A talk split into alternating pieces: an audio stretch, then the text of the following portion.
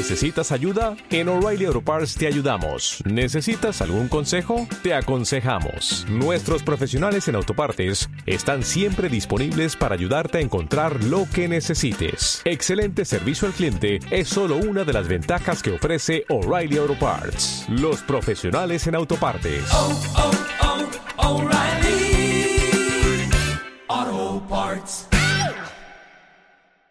Hola, bienvenidos a su tutorial Cabinita de Radio Chiquita Bonita. En esta ocasión vamos a aprender cómo grabar cualquier tipo de frecuencia de audio en la computadora. Lo primero que se debe de hacer es encender la consola de audio en donde los micrófonos y todos los instrumentos van a ser conectados.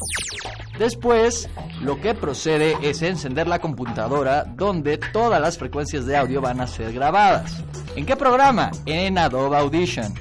Después, vamos a encender los micrófonos y probar el audio. ¿Cómo hacemos eso? Pues escuchamos qué tan alto, qué tan bajo habla nuestro locutor y ecualizamos la frecuencia de audio para que nos suene viciado o suene súper cargado.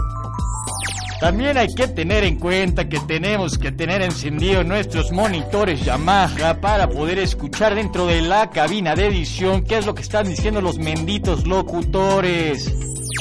Finalmente, al ya tener todas nuestras frecuencias grabadas, lo único que nos queda es grabar la mayor cantidad de folies que podamos para agregarlos posteriormente a nuestra grabación. Estos folies pueden ser desde el sonido de ¡Ah! Se cayó. Pero puede ser también que bajes ese sonido de internet.